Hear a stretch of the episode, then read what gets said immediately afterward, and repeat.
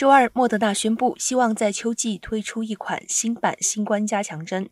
这款综合的疫苗所产生的抗体比目前常见加强针产生的抗体更多，在原始疫苗的基础上添加对 Omicron 变种病毒的抵抗。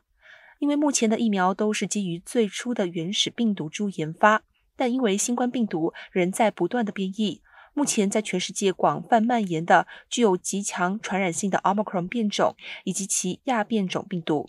卫生官员已经明确地表示，面对不断变异的病毒，每隔几个月分发加强针并不能解决问题。他们已经开始商议未来的加强针策略。